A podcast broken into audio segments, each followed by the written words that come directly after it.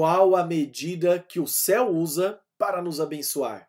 O que a sabedoria judaica nos ensina sobre prosperidade financeira? Eu abordo esse tema neste livro que publica em sua segunda edição, chamado Tsedaká.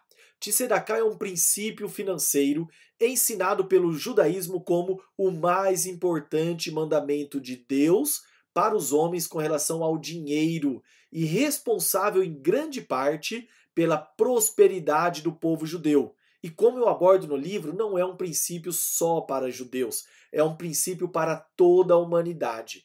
O que Jesus falou sobre Tsedaká? O que, que os pais da igreja falaram sobre Tsedaká? O que, que alguns puritanos falaram sobre Tsedaká? Você vai se surpreender. Quem leu este primeiro esse livro na sua primeira edição me relata que teve a vida abençoada.